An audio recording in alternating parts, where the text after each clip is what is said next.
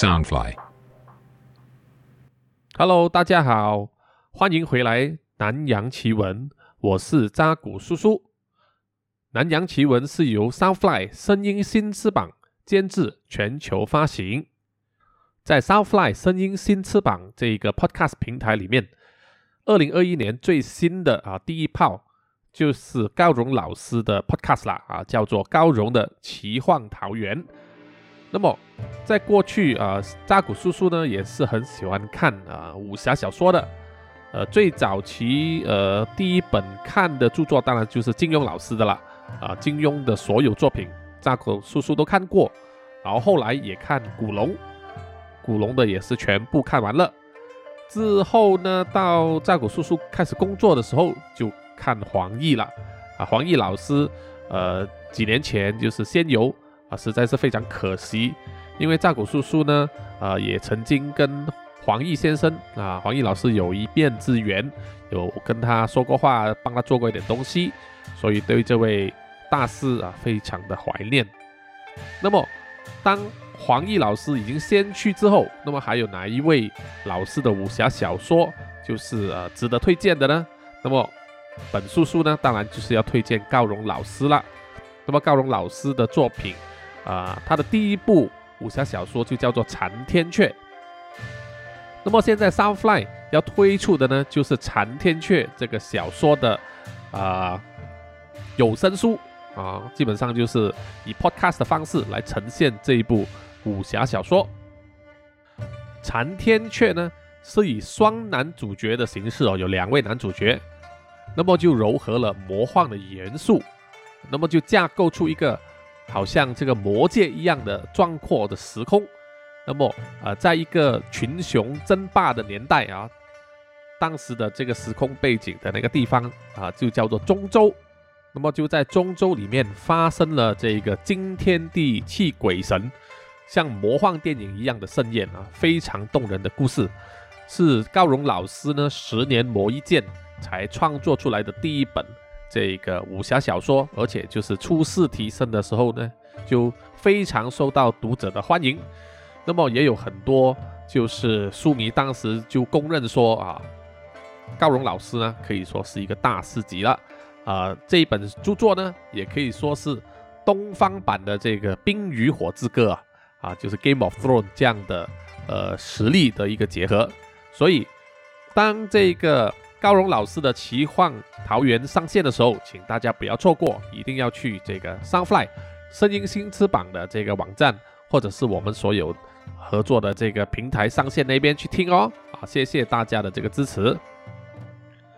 那么在本集啊南洋奇闻开始之前，照例的扎古叔叔要就是呼吁所有的听众，喜欢这个节目的话，请大家去啊 Apple Podcast 啊给我五星的评价。然后也欢迎去我的 IG 给我留言啊，跟踪我的 IG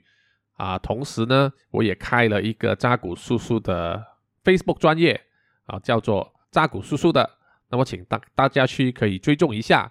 啊。同时呢，当然我也希望呃，可各位听众可以就是打赏哦，就是去买咖啡的方式，在我们官网或者是 Coffee.com 这个网站啊买咖啡来打赏扎古叔叔啊，惩罚我一下。让我们有这个继续做下去这个 podcast 的动力，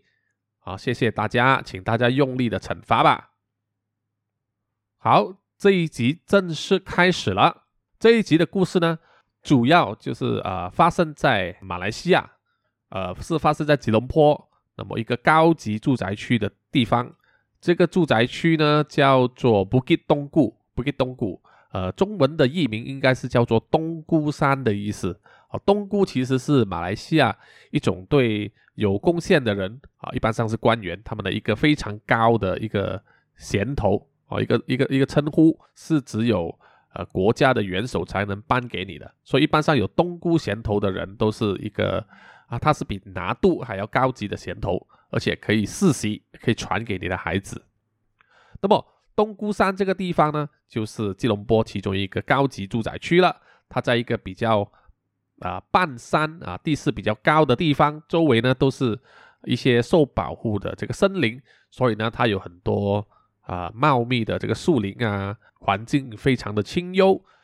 这里呢，每一栋楼呢，啊，都是那种独立的住宅啊，独栋，都是最少有三四层高，而且有一个很高很高的围墙保护着。那么里面呢，一般上都会有自己的花园啊、草场啊、游泳池啊这样子啊。所以如果我们光是在外面呢，是很难看到里面的住宅的豪华程度。不过我可以说，这一种豪宅呢，在马来西亚呢非常多啊，他们都是百万、千万级的。以台湾来说呢，都是过亿级的那种豪宅了。住在这个东姑山的人呢，都是一半上都是呃非富则贵了哦。除了商家以外，当然还有很多官员啊，很多马来西亚的官员啊，或者是以前的政治人物，都喜欢住在这个东姑山这一带呢。哦，因为环境非常清幽，所以呢，很多人年轻的男女啊，喜欢在晚上的时候就来这一带啊谈情说爱这样子啊。那么。这次这个事件呢，就是发生在一九九三年七月八号啊，七月八日的下午，在这个东姑山的路边呢，有一个市政局的这个割草工人啊，负责在这一带除草。当然，一边走一边割的时候，就发现在一个草丛里面有两个很大的这个塑胶袋啊，黑色的塑胶袋。那么这个割草工人呢，就觉得有点好奇，就走过去看啊，检查一下这个塑胶袋。后啊，才赫然发现这个袋子里面呢，就藏着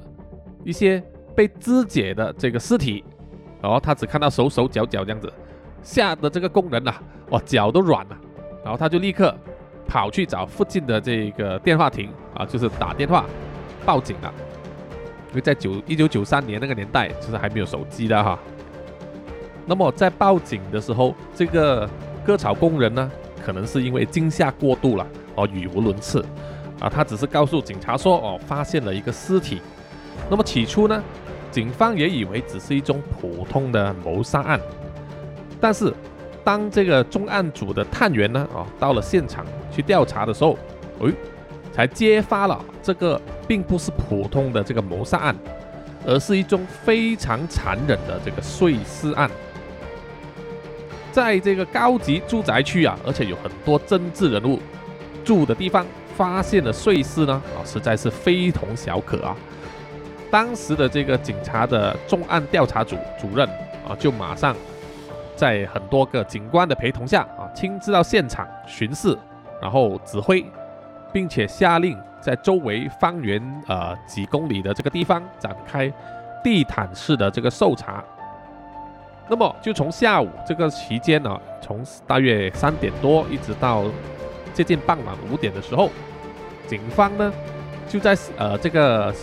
尸体发现的现场路旁的一个沟渠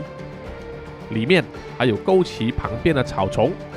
另外再找到五个类似的塑胶袋。那么这个塑胶袋里面打开呢，都是装着一些被肢解的尸块了。这些尸块呢啊被收集起来整理之后，就发现里面一共包括了。两只连着手背的手，两条腿啊，但是这两条腿呢，其中一条腿是全腿，另外一条腿呢就只有小腿而已。然后还有就是腰部一直到这个下体部分的这个肉块啊，叫屁股那一端。不过呢，死者的这个头颅呢，还有其他肢体呢，啊，就是还没有找到。那么从这个。被肢解的这个下体部分，那么警方可以肯定死者呢是一个女性。同时呢，从她残肢的这个皮肤，还有其他部分的这个推测，可以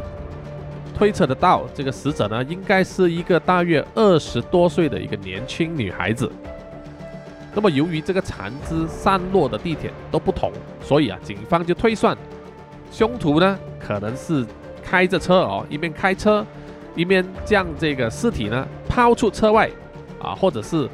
一面走一面就停下来，随便的找一个地点就把这个尸袋呢抛出车外，啊，就开车走了这样子。那么在一九九三年的那个时候，当然还没有这个所谓 DNA 的这个验证，所以呢，呃，只能从尸体那边收集尽量多的这个蛛丝马迹来断定这个死者到底是谁啊，他的身份。但是呢，由于这些寻获的这个尸块呢，并不齐全啊，就好像说没有了头，那么还有一些其他的身体部分也没有找到。那么警方呢就无法确定这个死者的身份，所以啊，在追查的时候其实是非常的棘手的。那么过了三天，在七月十一日的时候，警方呢再继续重返这个现场啊，回到东部山这边，再一次进行一个更大范围的这个全面搜查啊，全面的搜索，终于在同一个地点啊的附近再找到两个塑胶袋，那么里面呢果然装着的是其他的部分，就是其他的肢体和死者的头颅了，那么。一共就找到总共十一块这个碎尸啊，这个尸块，但是呢，由于这这个死者的头颅啊已经高度的浮肿，已经接近要腐烂了，所以死者的身份啊非常的难查。最后呢，警方啊唯有要求啊提出一个要求，就是要求这个媒体，就是报界所有的这个报章刊登这个死者的这个头颅的照片。哦，希望能够引起死者家人的注意。哇，你想想看，在报纸里面刊登一张就是没有打马赛克、没有经过遮掩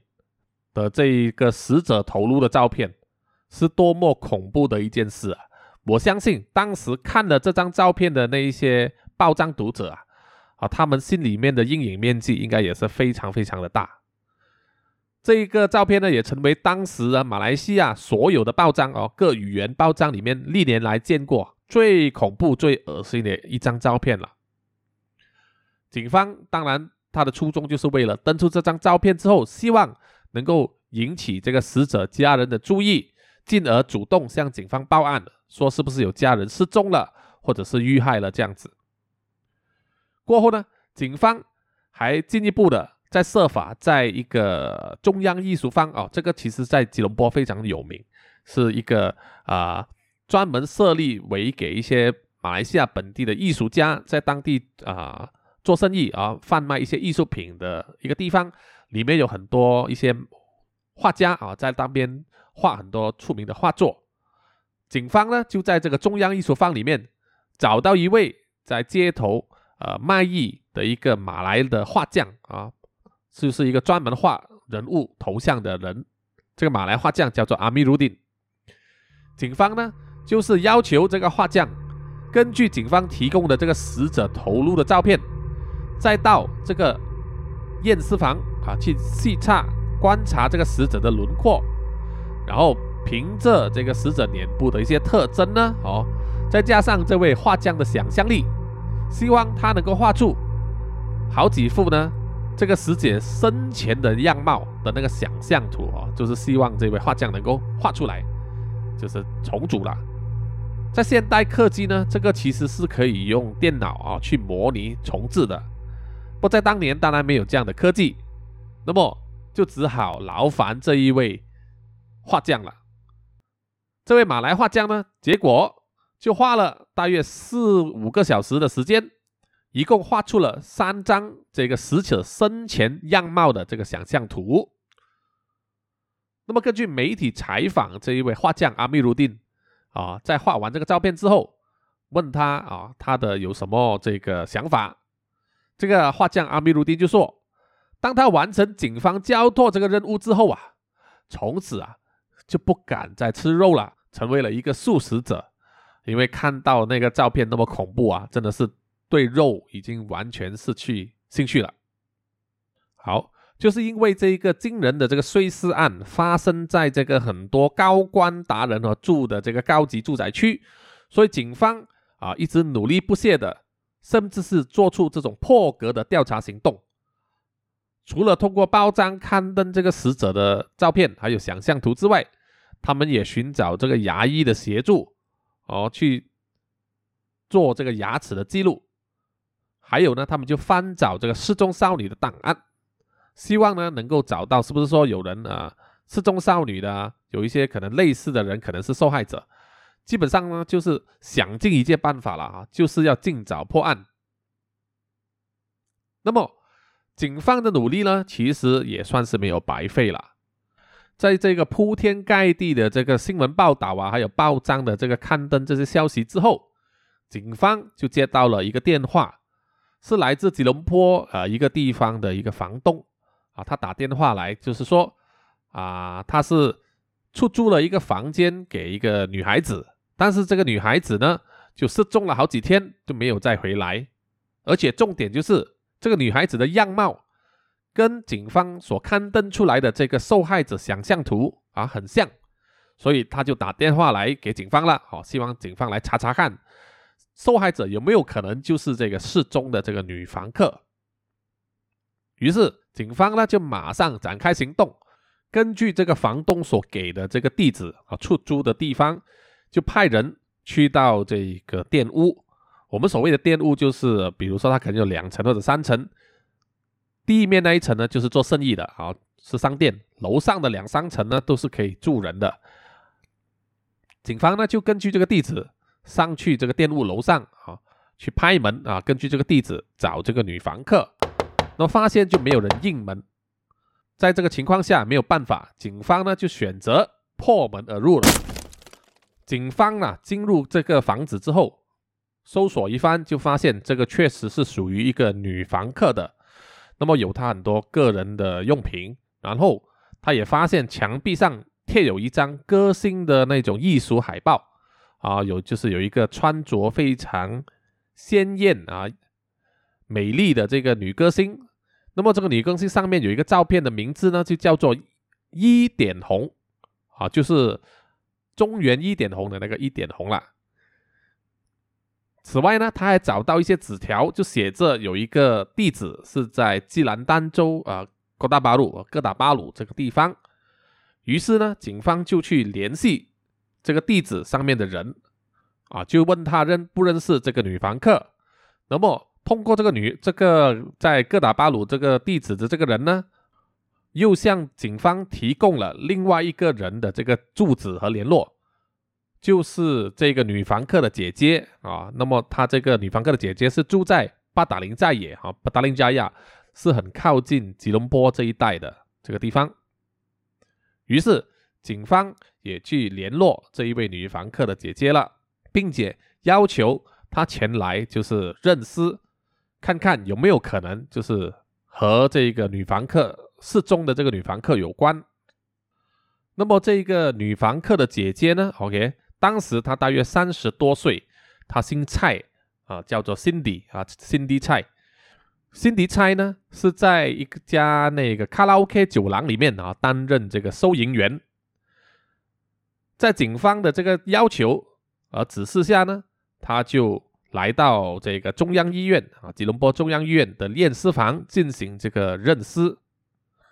当时呢，呃，这个 Cindy 蔡。其实他身体其实并不好啊，有病在身，他一直就是咳嗽和呕吐。那么后来就是在这个中央医院呢，由这个医生开出药方给他吃下这个止吐丸之后，啊，身体比较安定了，才能够勉强的进入这个殓房去认尸。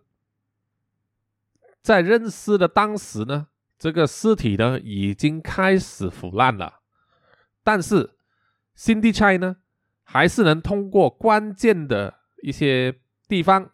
来确定死者呢，就是他的妹妹。好，因为他说他的妹妹呢是在秀场唱歌的，就是啊台湾说的可能那种庙会啊负责唱歌的那种表演歌星，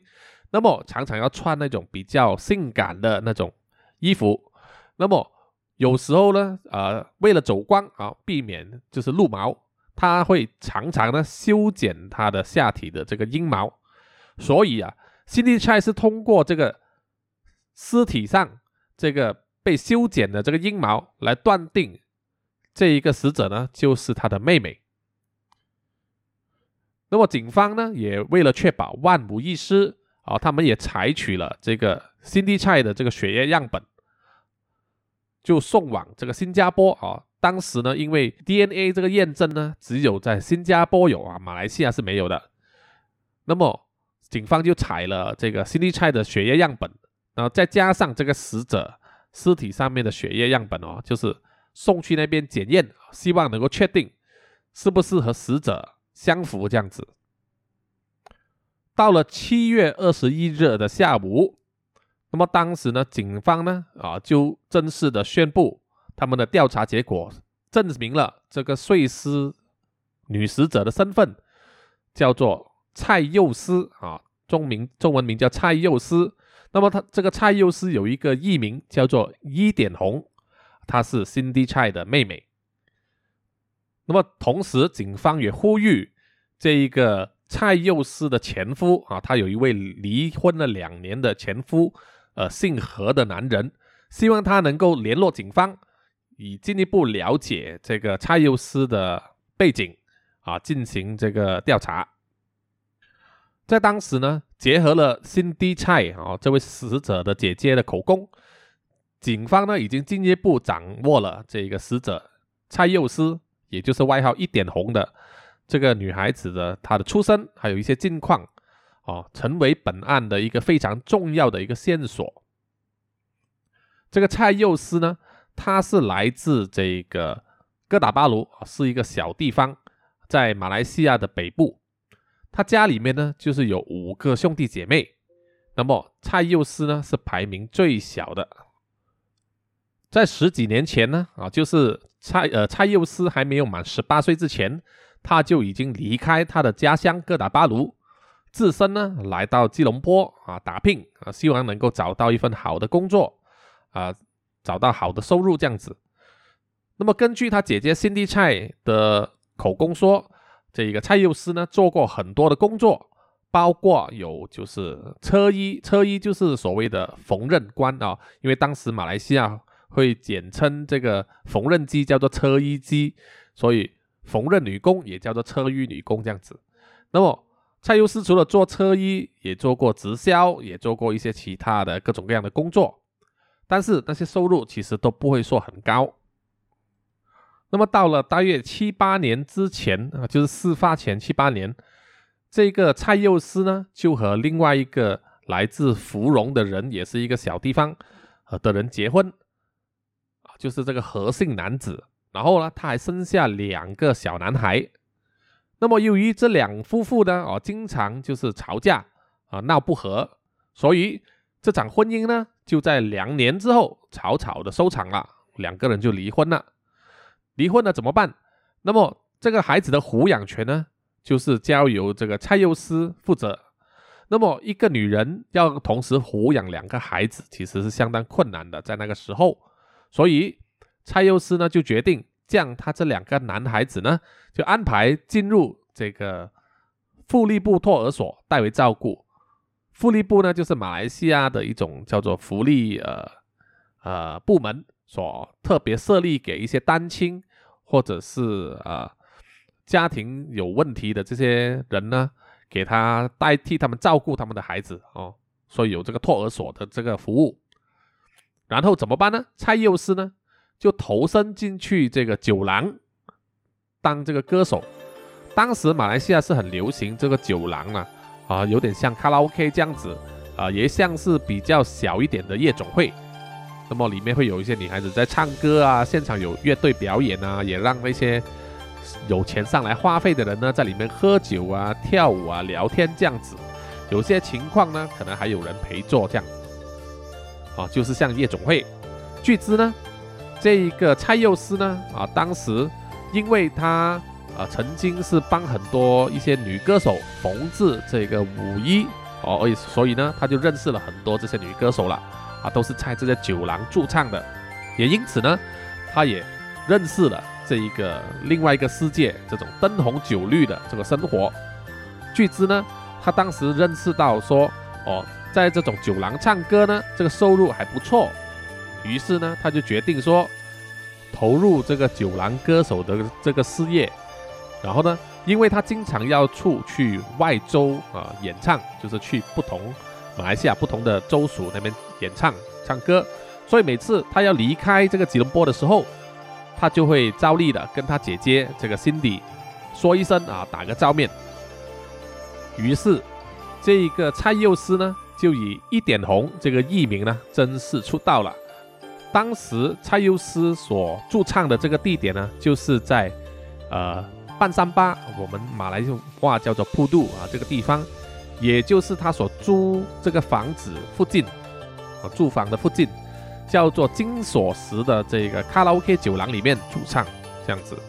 那么由于蔡佑思的外形啊相当的漂亮，唱功也不错，而且呢，他的那个唱歌的风格啊，哦也相当的是性感啊风骚这样子。所以很快呢，就打出知名度来，而且开始就是赚到钱了。赚到钱之后，那么这个蔡佑思呢，就是一点红，他一直呢很想就是当一个老板娘。于是啊，在大月出世之前，就是呃一九九三年，就是六月多的时候，他就和他的姐姐就是 Cindy，以及加上他的朋友，就是合伙。就是在这个八达岭在野他姐姐住家的附近，哦，开设了另外一家卡拉 OK 酒廊。这家酒廊呢，就在六月十五日开张，哦，当时就圆了这个一点红，这个蔡佑思当老板娘的梦啊。这个就像是一个出身贫穷的一个女孩子，那么独自离乡背井的，在一个大都市里面打滚，哦，在风月场所里面，呃。打滚，努力奋斗之后，成为一个歌星啊，后来还可以赚到钱，变成一个老板娘，听起来就是一个呃发奋然后奋斗的好故事。但是没有想到啊，就是在这么年轻的时候，才三十出头，这个蔡佑思呢啊就被别人谋杀了，而且呢还碎尸成十一块，丢弃在马路边。这样的遭遇呢，实在是令人惋惜啊。那么。这个蔡佑思被杀的这个动机到底是什么呢？根据他的姐姐 Cindy 的口供啊，警方就怀疑了啊，这个一定是感情纠纷。这个要追溯到这个蔡佑思一点红刚刚出道的时候啊，他为了就是提升他的歌艺，蔡佑思呢就像一位来自芙蓉，就是另外一个城市的一个钢琴师拜师学艺。就是练他的这个唱功，希望能够提升他的歌艺啊，让他表演更加的出色。那么这个钢琴师呢，当时是一个年纪大约是三十三岁的男子，叫做严伟胜。过去呢，这个严伟胜是在新加坡进修这个神学，哦，他有担任过短期的一个传教士，所以这个严伟胜呢，也算是一个斯文人，哦，非非常的儒雅。那么蔡佑思呢？啊，一点红是一个适婚的少妇，所以相信啊，他在这个灯红酒绿的地方打滚呢，也会呃寂寞难耐的时候。那么在长时间两个人呃一起练唱这个期间啊，很容易就是培养出感情啊，两师徒就擦出火花了。然后他们这个师徒关系很快的就变成情侣关系了。那么吊诡的是，在这一个蔡优思就是一点红失踪前的两个多月，也就是五月多的时候，他的酒廊还没有开张的时候，这位钢琴老师哦严伟生呢，在芙蓉就和当地的一个女孩子结婚。他结婚之后，当然这一段感情就变成三角恋了。怎么说？严伟胜所娶的那个女孩子是名门正娶嘛，人家是有名分的，是有法律注册的，而。一点红，这个蔡佑思呢，就是情人，就变成了一个小三了。这样子的三角恋情纠缠呐，可以展开的到一个非常难以收拾的地步哦。大家看电视剧都会看到。而且根据这个一点通的姐姐 Cindy 有说，这个钢琴老师严伟胜的太太新婚之后，还曾经找上门啊，找这个蔡佑思上门交涉谈判。就是要他放弃这个感情，退出这个三角恋。当时呢，这个蔡佑思还对这个严伟胜的这个老婆就是破口大骂，而且还恐吓说啊，就是要把他碎尸万段这样子。那么对于这样的传闻，警方就认为很足够作为杀人的动机。于是警方呢就积极的要寻找这一个钢琴老师严伟胜的下落。就在这个时候。啊，就是在一九九三年七月二十一日，也就是这个死者的身份啊被证实的那一天，哦，因为警方将对这个记者会宣布嘛。警方呢就接到了这个严伟胜的电话，哦，他表示说愿意和警方合作调查这宗案件。于是就在当天，就是一九九三年七月二十一日，这个严伟胜呢就现身了啊，他就会见当时负责查案的这一个警长。在单独会面的时候啊，在警察局，这个严伟胜呢就承认他和这个死者。蔡佑思啊，艺名一点红，是有这个亲密的关系啊。除了是私生之外，也是他个人的红粉知己啊。他交出一张中文的字条啊，声称呢是这个一点红，就是蔡佑思在前往槟城之前交给他的一张纸条，并且呢，这个严伟胜还说出这个字条上的内容。这个时候呢，负责审问的这个警长呢。就起了疑心了，因为他知道严伟胜呢是不懂中文的，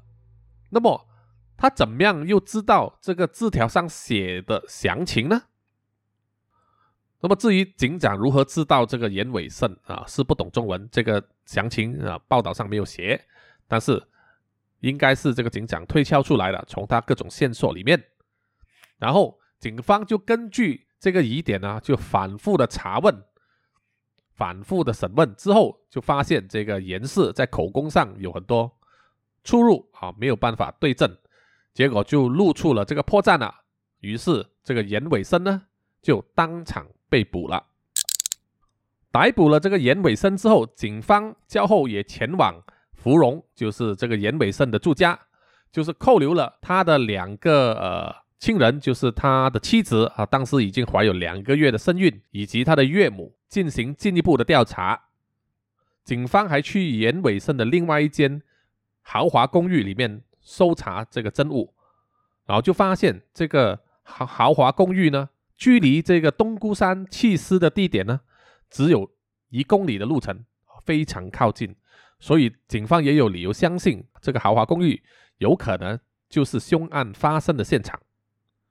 那么，在一九九三年十二月十三日的时候，严伟胜呢？就被正式的提控上庭了，面对的就是谋杀。他被指在一九九三年七月六日下午的时候，大约四点钟这段期间，在这个公馆公寓啊，这个高级公寓里面谋杀了这个女子蔡幼思哦，艺名一点红。如果罪名成立的话，严伟胜要面对的唯一刑罚呢，就是死刑了。这一宗全国瞩目的碎尸案呐。在一九九四年，就是第二年之后，九四年二月二十八日再度审讯的时候，整个案群呢，忽然间就是急转直下。主控官呢，啊，就说控方呢决定将这个谋杀罪名呢改为误杀。那么，如果是修改为误杀的话，呃，这个严伟胜如果是罪名成立，他的最高刑罚呢就是二十年。因为逃过这个死刑的这个判决啊，所以这个严伟生呢，在庭上就是犹豫了一阵子之后，就决定承认了有关的指控。于是呢，吉隆坡的地方法庭呢，就在一九九四年三月九日就宣判，三十三岁的这个钢琴师啊严伟胜，就是误杀蔡佑思罪名成立，判处坐牢十五年。那么在当时法院宣判之前呢，这个严伟胜的这个代表律师呢，就有向这个法庭求情，并且呢引述这个严伟胜的一个告诫的口供书里面，哦已经有清楚的呃陈述了这一个严伟胜和死者蔡幼思之间的关系哦相似的经过以及遇害的各种详细情形，在当时呢司法上是非常罕见的，就是说律师呢会以这个。犯人的口供书来证明这个被告呢是无心之下错手杀掉死者的。那么以下呢就是他这一份告诫口供书的这个内容哦，是以一个第一人称的方式在写的。那么这一边扎古叔叔就给大家练一下。我是通过朋友的介绍认识了他，他坦白的告诉我说他是一个歌星。并且呢，已经有两个孩子了。他时常向我倾诉这个心事，但我们不是常常的会见面。他偶然呢会吓我说他要自杀，在同情心的驱使下啊，我就继续的和他交往。在案发当天呢，我前往他的住家对面的这个加油站去接他，他看起来很兴奋，要我到对面的酒店啊和他就是交欢。随后他表示又要到我家里面去翻录一些影片，于是我就载他到我的住处。当时啊，因为我太太还在芙蓉，所以我当时的家里就并没有其他人在。回到家后。他又叫向我求欢，但是我一直要避开。这个时候，他便开始向我大吼大叫，我没有办法让他冷静下来。之后，他又到这个冲凉房里面去淋浴，然后一丝不挂的在我面前引诱我。我只好在非常不情愿的情况下，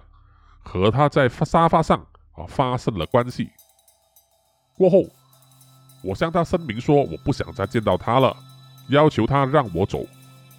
他非常的愤怒，不断的咒骂我，还咒骂我的妻子是妓女，还说出了很多恐吓的话。啊，我想要掌过他，但是却下不了手。我尝试扭开这个电视机，希望能够平复他激动的情绪。谁知当我转身的时候，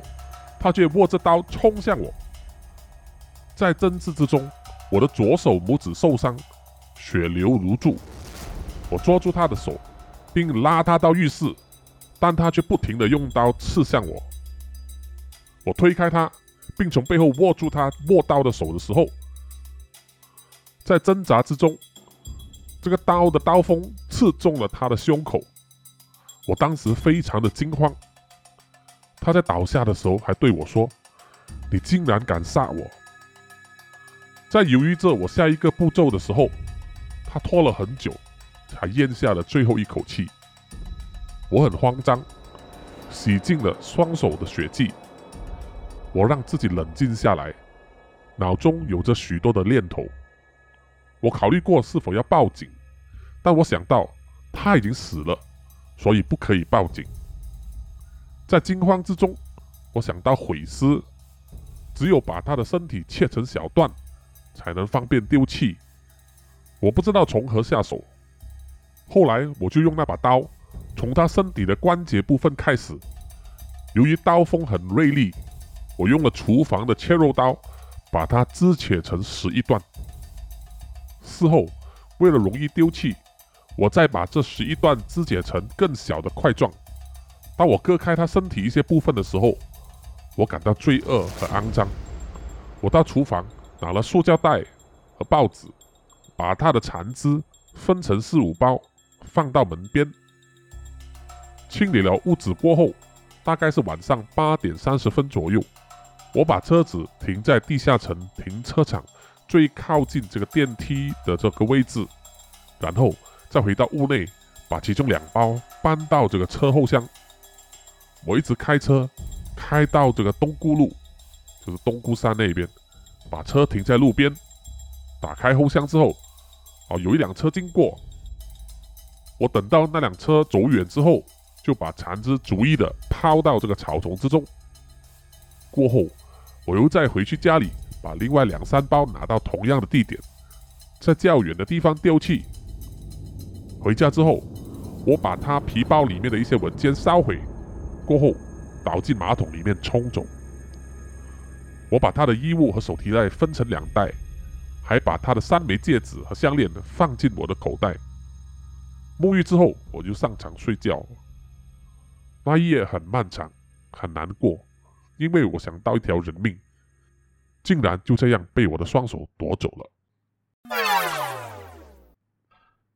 严伟胜的这个律师呢，哦，就借助这一份口供书，就想要指证说。蔡佑思就是一点红，曾经三番四次的啊，要催促这一个被告，就是严伟胜，要去休妻，要离婚，正式娶她过门。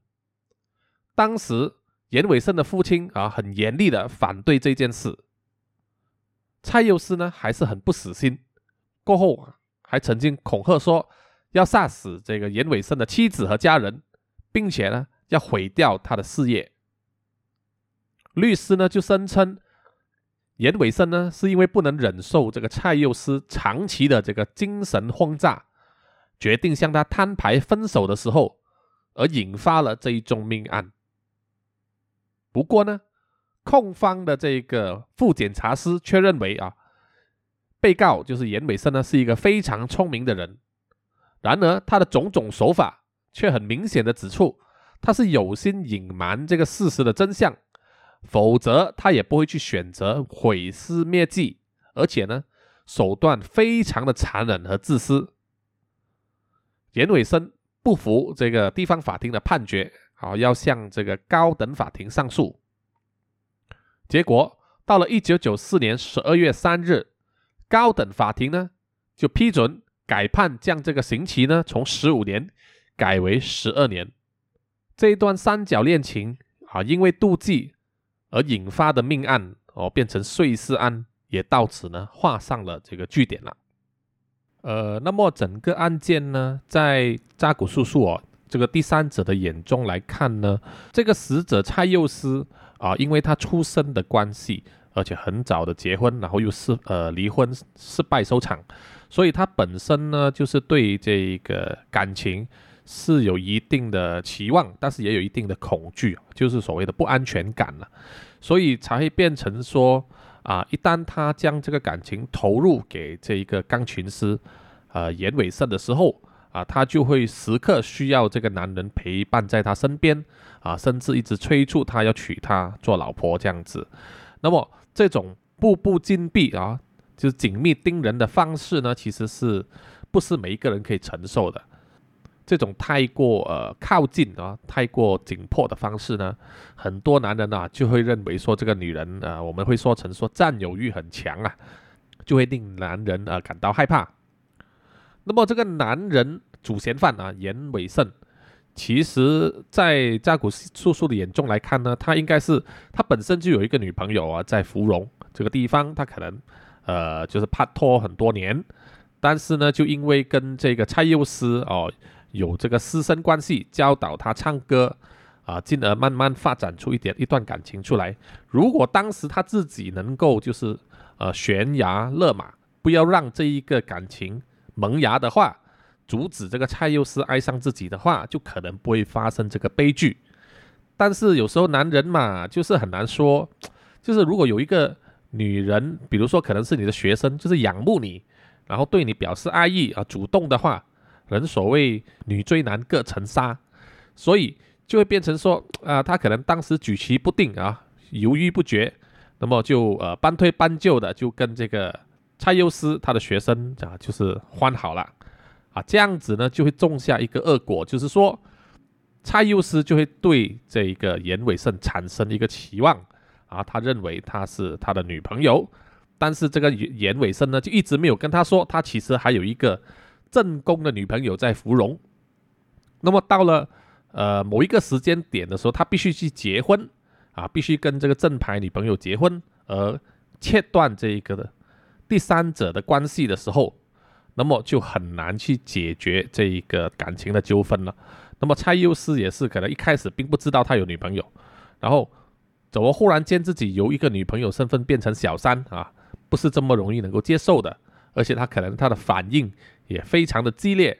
啊，除了会跟对方就是破口大骂之外，还就是促言恐吓，啊，甚至要说杀人这样子，那么还拿起刀来，其实这个是最危险的一个举动。